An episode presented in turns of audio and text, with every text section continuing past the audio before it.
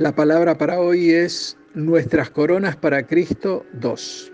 En el día de ayer comenzamos con este tema de las coronas y vimos tres de ellas y cómo íbamos nosotros a entregarle las mismas a Jesús en su tribunal, precisamente el tribunal de Cristo. Hoy seguimos con las cuatro restantes. Veamos. 4. La corona de justicia. La encontramos en 2 de Timoteo 4, 5 al 8.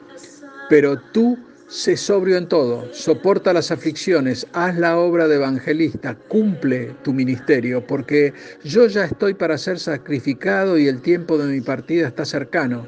He peleado la buena batalla, he acabado la carrera, he guardado la fe. Por lo demás, me está guardada la corona de justicia, la cual me dará el Señor juez justo en aquel día, y no solo a mí, sino también a todos los que aman su venida. La corona de justicia es una recompensa. No debe ser confundida con la justicia de Dios, la cual el creyente recibe cuando ha recibido a Cristo como Señor y Salvador. Esa justicia es imputada a todos los salvos por la gracia a través de la fe. La corona de justicia, como dijimos, es una recompensa para ser ganada por los salvos. Es decir, que esta corona, como todas las demás, podrán estar en nuestro patrimonio después de haber sido salvos y nunca antes. La razón de esto es simple. Somos salvos por haber aceptado el sacrificio de Cristo por nosotros. Esto nos hizo hijo de Dios. Y este tribunal, el tribunal de Cristo, es para sus hijos. Todos aquellos que no han aceptado el regalo de la salvación deberán comparecer ante el juicio del gran trono blanco. Volviendo entonces a la corona que nos ocupa, en definitiva, será para los que aman su venida. Pablo peleó la buena batalla, acabó la carrera, guardó la fe. ¿Estamos esperando su segunda venida con anhelo? ¿Cumplimos con todos los deberes ministeriales y de evangelización? Si esto es así, esta corona es para nosotros. 5. La corona de la gloria. Esto está en Primera de Pedro 5, de 2 al 4 apacentar la grey de Dios que está entre vosotros, cuidando de ella no por fuerza, sino voluntariamente, no por ganancias deshonestas, sino con ánimo pronto, no como teniendo señorío sobre los que están a vuestro cuidado, sino siendo ejemplos de la grey. Y cuando aparezca el príncipe de los pastores, vosotros recibiréis la corona incorruptible de la gloria. Esta corona es para el pastor fiel, nosotros podríamos preguntarnos, ¿podríamos compartir esta corona? ¿Podemos compartirla con el pastor? Veamos lo que nos dice Mateo 10:41. El que recibe un profeta, por cuanto es profeta, recompensa de profeta recibirá. Por lo tanto, para recibir esta corona, nosotros debemos, uno, respaldar al pastor, dos, orar por él. 3. Dar palabra de ánimo en la obra del Señor. 4. Fortalecer el ministerio con nuestros diezmos y con nuestras ofrendas. 5. Donar espontáneamente nuestro tiempo para el servicio. Y Él, el Señor, nos remunerará por sostener a su siervo escogido y nos permitirá compartir con Él esta recompensa, es decir, la corona de gloria. El Señor nos manda poner las manos en el arado, compadecernos con el que sufre, alentar a los que están caídos, ser vaso de bendición para los necesitados. Y como el Señor no es deudor de nadie y además paga bien, Él nos dará la corona de la gloria. 6. La corona de los vencedores. Esto está en Apocalipsis 3, 11 y 12. Jesús le habla a la iglesia de Filadelfia. He aquí, yo vengo pronto, retén lo que tienes para que ninguno tome tu corona. Al que venciere, yo le haré columna en el templo de mi Dios, y nunca más saldrá de allí. Y escribiré sobre él el nombre de mi Dios y el nombre de la ciudad de mi Dios y mi nuevo nombre.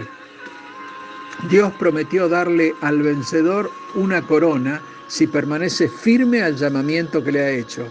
Deberíamos preguntarnos si será posible perder esta corona.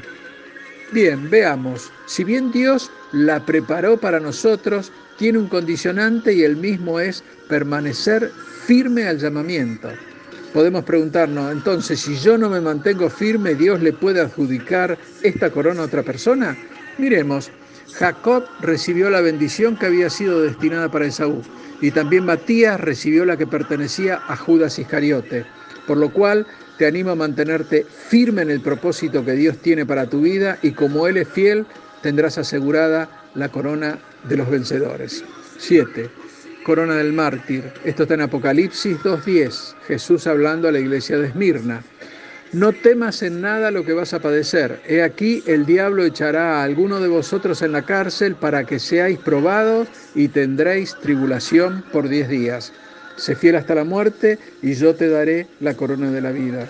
Miremos Apocalipsis 6, 9.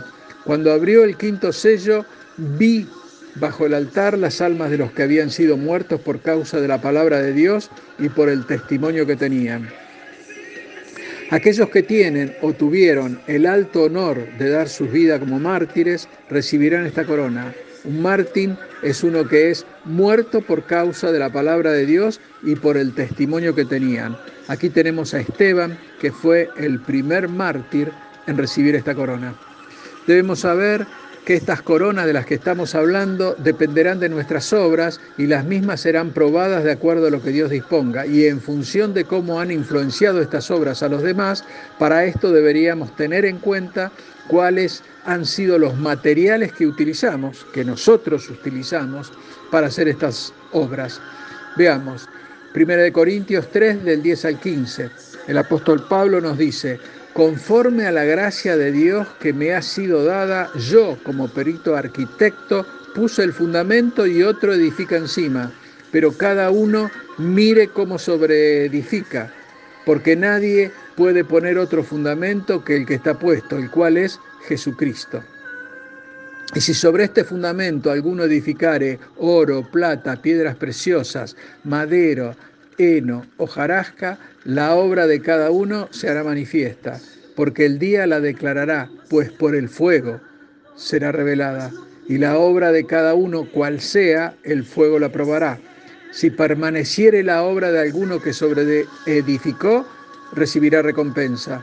Si la obra de alguno se quemare, él sufrirá pérdida, si bien él mismo será salvo, aunque así como por fuego.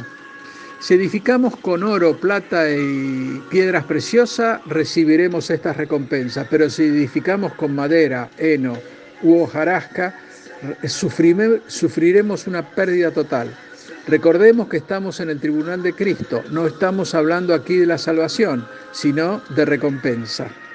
Para terminar, quisiera hacer una reflexión sobre Apocalipsis 21.4, que dice así, y enjugará Dios toda lágrima de los ojos de ellos, y ya no habrá muerte, ni habrá más llanto, ni clamor, ni dolor, porque las primeras cosas pasaron. Si revisamos el libro de Apocalipsis, nos daremos cuenta que estamos en la nueva Jerusalén. Ya hay cielo nuevo, ya hay tierra nueva, y entonces, ¿por qué dirá Dios, enjugará toda lágrima de los ojos de ellos si en el cielo no va a haber lágrimas? Permítanme dejar volar mi imaginación. Esas lágrimas podrían ser por las coronas que estaban destinadas a nosotros para entregarlas en el tribunal a nuestro Redentor y por alguna razón la habremos perdido. Por lo cual te animo a que no te alejes del propósito que Dios tiene para tu vida. Dios te bendice. Amén.